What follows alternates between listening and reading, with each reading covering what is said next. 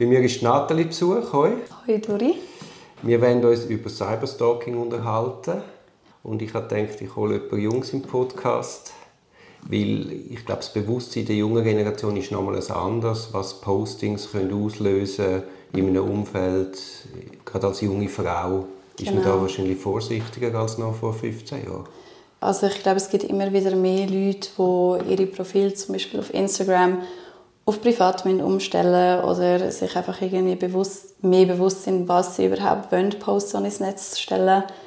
Man hört halt auch einfach immer wieder Geschichten von Leuten, die dann mitbekommen, wo man ist am Abend oder eben vor allem Leute, die vielleicht irgendwie mehr Influencer oder Bilder posten, die haben dann glaube ich sogar noch öfter das Problem, dass dann plötzlich immer wieder der gleiche Mann oder die gleiche Frau auftauchen und ja, dann einfach unangenehm wird.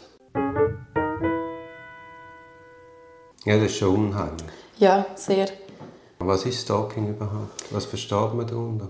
Unter Stalking versteht man eigentlich Tätigkeiten, die für sich allein gesehen nicht schlimm sind, aber dann wiederholend äh, unangenehm werden und dann auch der Person können Angst und Sorge und Panik bei ihnen auslösen. Es ist einfach ein wiederholtes und andauerndes Verhalten. Können Sie ja einem Beispiel machen, das bekannt ist, zum Beispiel der Luca Henny. Ich nehme an, du weißt, wer das ist, genau. wenn sogar ich weiß. Dort hat man ja ein bisschen am Rand mitbekommen, dass er irgendjemanden hat, der ihn stalkt, der immer wieder auftaucht, genau. der dann einen Kontakt ja. sucht, der mhm. ihn anschreibt. Also das wäre jetzt so ein Beispiel. Genau. Wenn einem so etwas passiert, hat man ja einerseits die Möglichkeit, via Strafrecht gegen die Person vorzugehen. Welche Straftatbestände sind da zu denken? Also eben bei so schweren Fällen von Stalking könnte man es zum Beispiel unter Drohung, Nötigung, Hausfriedensbruch oder auch Verletzung ähm, von der Ehe sowie keine Privatsphäre subsumieren. Und dann gibt es eben auf der anderen Seite, dass man es auch über das ZGB kann machen kann. Ja, das Problem ist ja, dass das Strafrecht ist nicht wirklich auf, die, auf, auf Stalking, auf das Cyberstalking, auf das neue Phänomen ausgelegt ist.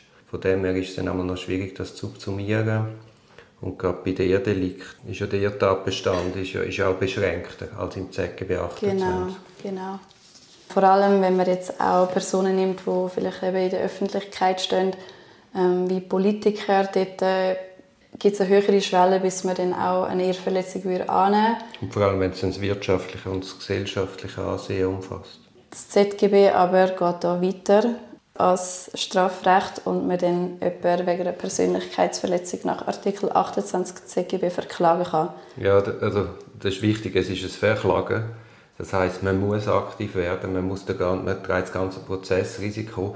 Also man hat bei diesen Cyberstalking-Fällen oft das Problem, dass nicht quasi die Gesellschaft oder in der Funktion vom Staatsanwalt mhm. hinter dir steht und sagt, hey, das oh, geht okay. nicht, wir helfen dir. Oder im ZGB musst du selber aktiv werden. Ja. Und dann brauchst du also einen Anwalt, der eine, der eine, der eine Klage formuliert.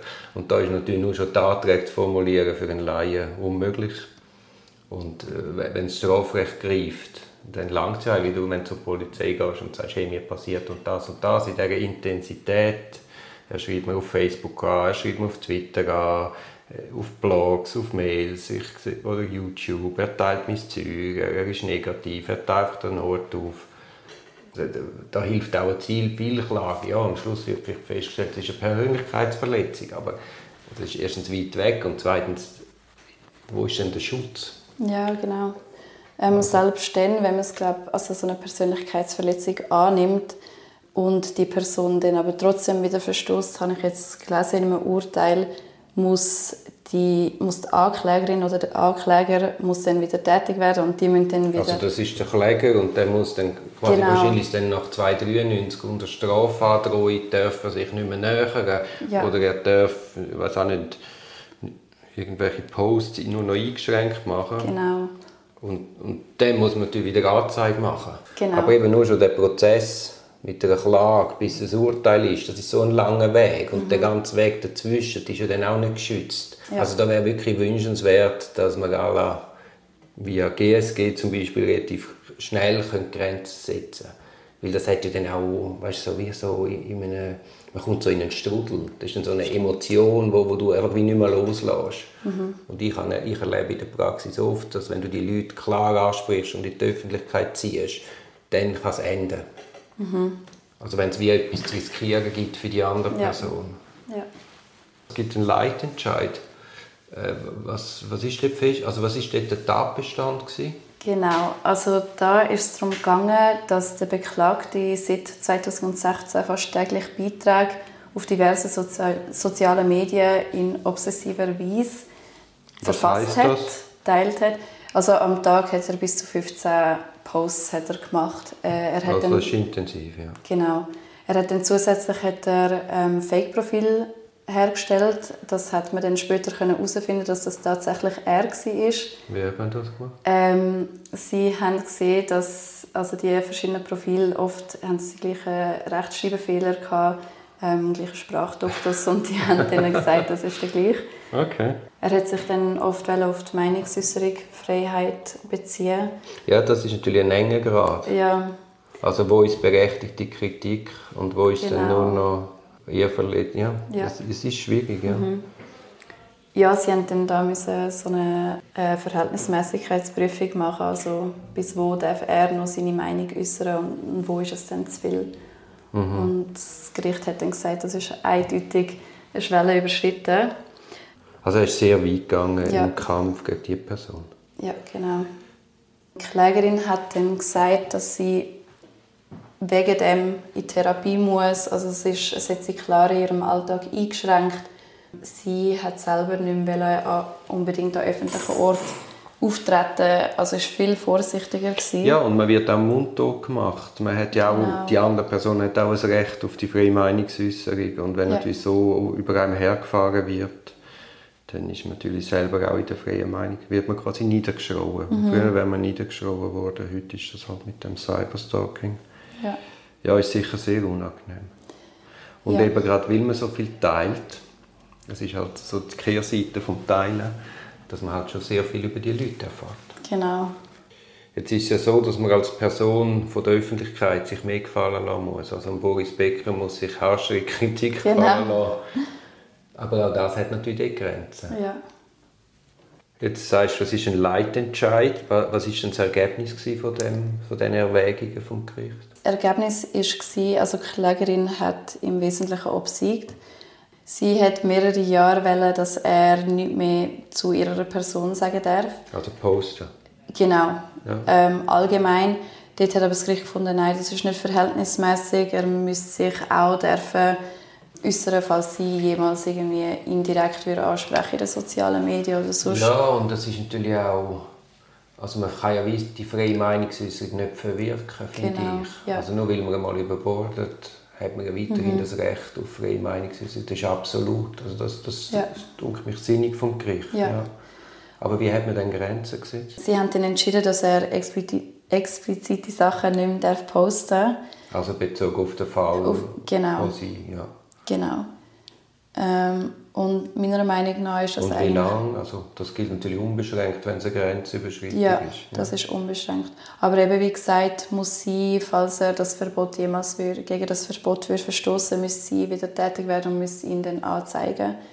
Also ich, ich könnte mir vorstellen, dass man anbegehrt hat, dass Persönlichkeitsrechtsverletzung soll festgestellt werden mhm. und dann, dass man das soll, quasi jede Verletzung soll automatisch zu einer Buß führen, jede Wiederhandlung. Ja. Und da gibt es Grundlagen im StGB 292 sowie in der ZPO 343 Absatz 1 Litera C. Und dann hat man wahrscheinlich noch genug verlangt für die Verletzungen, die halt genau. schon erfolgt sind. Also das ist etwas zukunftsgerichtet und Genugtuung in der Schweiz sind relativ bescheiden. Also das ist ja dann nicht wirklich, ja. es ist eine Befriedigung, dass, ja. dass, dass irgendein Gericht sagt, Moll, du bist verletzt worden. Mhm. Weil zum Teil erlebe ich, dass du wie stiegelsinnig wirst, weil es ist ja auch subtil, oder? Ja. Wenn, vor allem, wenn der, der mit Fake-Accounts schafft, dann kannst du das nicht automatisch zuordnen. Es genau. wirkt dann auch so wie ein Wall, der über dich ja. zusammenbricht. Ja, so die Klägerin hat da wirklich auch selber müssen die Posts sammeln und ja, ein Riesenaufwand, so, ja, Wahnsinn. Und du willst ja das eigentlich verdrängen und nicht genau. dich ja, ja, aber irgendwann kommst du auch Angst über und mhm. willst wissen, was dahinter steht. Ja. Ich hatte auch schon Fälle, gehabt, wo auf Zeitungsartikel, also die Leute, mit denen ist völlig der Verstand durchgegangen. Mhm. Also die Kavallerie ist losgeritten und äh, ganz böse, wüste Beschimpfungen. Ja. Und dort haben wir dann auch mit mühsam ein bisschen arbeiten, via Strafrecht dort allerdings. Versucht, die Leute zu eruieren und mhm. dann auch denen sagen, was das auch auslöst. Ja. Und es ist, wie, ist auch krass, wie die Leute, wie ernst so Zeitungsartikel ja. nehmen. Die haben das Gefühl, wenn es in der Zeitung steht, dann ist es einfach die Wahrheit. Ja, das stimmt. Dabei es ist meistens einfach eine zugespitzte, gute Geschichte, um ja. Klicks zu generieren. Also es ja. ist, aber da machen sich die Medien längerfristig auch keinen Gefallen, wenn sie so emotionalisieren. Sind ihr dort mit Ehrverletzungsdelikt vorgegangen? Oder? Ja. Okay. Aber dort wurde Beschimpfung, also es war ja. krass ja. und auch antisemitisch. Und Ui, also okay. es ist, also die Leute oder, beschimpfen dann mit dem schlimmsten Vokabular, das man jetzt mhm. nicht möchte wiederholen In dem Fall hat aber dann das Gericht gesagt, es wird zu weit gehen und sie haben dann einfach also zu weit gehen mit automatischer Buß bei jeder Verletzung? Genau. Sie haben dann die Persönlichkeitsverletzung haben sie angenommen und sie haben es dann unter Artikel 292 also es ist ungehorsam gegen amtliche Verfügungen gesetzt. Genau. Das heißt aber nur für zukünftige Verletzungen. Ja. Genau. Und das heißt, ähm, wonach mit Buße bestraft wird, werde er von einer zuständigen Behörde unter Hinweis auf die Strafandrohung dieses Artikels an ihn erlassenen Anordnung nicht Folge leistet. Das ist eben das, was du vorher gesagt hast, man muss dann wieder Strafanzeige machen. Ja, genau. Bist du also zufrieden mit der Rechtslage, die wir hier in der Schweiz haben? Also ich glaube, es ist unbestritten, dass da ein Bedarf besteht, das, das anders, das überhaupt einmal zu fassen. Mhm. Also jetzt sind es eigentlich so Hilfsbehelfe, aber mit, mit dem Internet ist halt doch nochmal eine gewaltige Ladung an Möglichkeiten dazugekommen. Und es hat immer wieder Lücken, wo man eigentlich, weißt, aus, dem, aus dem tiefen Bauchgefühl hat man das Gefühl, das muss strafbar sein und man versucht es dann mühsam unter Tatbestand mhm. äh, reinzubekommen, ja. wo eigentlich nicht für das geschaffen sind. Und ich glaube, da lohnt sich insbesondere ein Blick auf Deutschland ja. wo das explizit früher erfasst hat, dass das ein Problem ist. Und da gibt es zum Beispiel einen Nachstellungstatbestand und so Sachen. Und Nachstellung ist dann dort auch gedacht in einem digitalen Sinn. Also ja. nicht nur physisch vor der Haustür nachstellen und nachlaufen, ja. sondern das ist auch digital möglich. Ja, spannend. Aber eben, es ist jetzt noch schwierig, das pauschal so zu sagen. Mhm. Aber ich glaube, da hat die Schweiz schon Nachholbedarf. Ja. Und das ist auch gar also man, tut ja gewisse Sachen unglaublich schnell und immer wieder ändern, aber dass jetzt da das stockt und nicht so viel passiert, ist nicht wirklich verständlich. Mhm. Aber hast du das Gefühl, es ist ein größeres Problem oder, oder man hätte dann immer nur die Einzelfälle, die Spots, wo man, wo man findet, oh, Wahnsinn, aber hast du das Gefühl, es ist ein, ein Massenphänomen? Ich glaube schon, also eben mit all diesen ähm, sozialen Medien, die man hat, auch eben mit TikTok, Instagram und so, man teilt halt schon sehr viel. Und durch das wird man leicht angreifbar. Genau. Und ich glaube, eben, es gibt auch so viele junge Leute, die auf diesen ähm, sozialen Medien sind, die sich vielleicht dem gar nicht so bewusst sind. Aber ich glaube eben, dass es immer mehr und mehr aufkommt und dass man auch mehr darüber redet, was schon mal positiv ist. Ja, ja. Aber eben das Bewusstsein, es ist ja dann, es ist eigentlich das Posten ist auch von einer freien Meinungsäußerung gedeckt. Und das Bewusstsein merken, ah, ich kann jetzt das nicht posten, weil es hat allenfalls negative Folgen, ist auch falsch. Ja, Dann sagt man ja quasi, das Opfer ist selber schuld. Ja, und das darf ja eigentlich nicht sein. Eigentlich müsste die Gesellschaft anstehen und sagen, nein, wir wollen eine freie Meinungsäußerung. Jeder kann posten, sein Sonnenuntergang und sein Büsi. Mhm. Und wir müssen Angst haben, dass ja. er dann negative Folgen hat von irgendjemandem, wo das nicht passt. Ja, hast recht. Und das, das Dialog soll gefördert werden und nicht ein, ein, ein Abmachen und ein mhm. Stalking. Mhm. Oder? Und da hat dann die letzten 15, 20 Jahre schon in eine falsche Richtung gegangen. Das ist ein Podcast aus der Reihe Auf dem Weg als Anwältin. Ich hoffe, der Podcast hat dir gefallen.